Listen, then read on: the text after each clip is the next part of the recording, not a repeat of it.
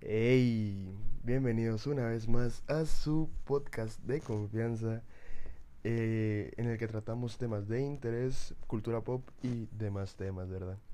El día de hoy no tenemos ningún invitado especial, pero estoy yo como es usual. Em, como tema de hoy veremos el movimiento circular uniformemente acelerado. Y yo sé que ustedes estarán preguntando. ¿Qué es esto? dirán ustedes.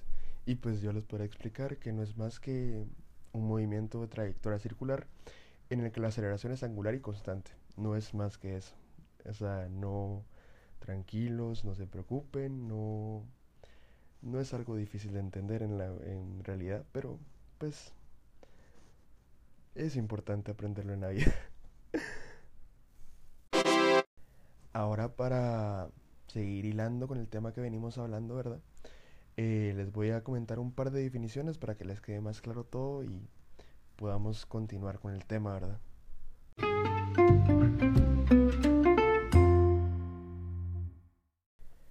Para empezar a comentar, ¿verdad? Podríamos empezar quizá por la velocidad angular, eh, que esta representa el desplazamiento angular experimentado por un cuerpo cada segundo. Eh, luego quizá podríamos hablar también de la velocidad angular, em, que representa la variación de la velocidad angular respecto al tiempo, ¿verdad? Y pues eh, aceleración tangencial tal vez, que se calcula como el incremento de la velocidad v desde el instante inicial hasta el instante final partido por el tiempo, ¿verdad?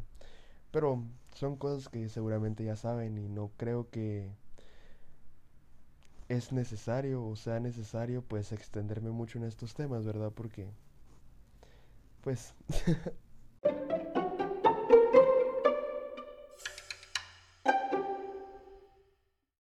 Y pues ahora yo sé que se podrán preguntar como, hey Pablo, ¿y esto para qué nos sirve en nuestra vida cotidiana o en dónde lo podremos encontrar, verdad?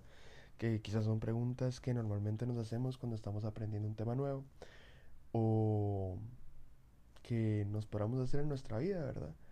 Y pues yo les podré comentar que al menos algunos de estos movimientos los podemos encontrar en la traslación de la Tierra, en el movimiento de las ruedas de una bicicleta, en el movimiento de manecillas de un reloj y hasta en el disco del vinilo, ¿verdad? Cuando mueve el disco para reproducir la música.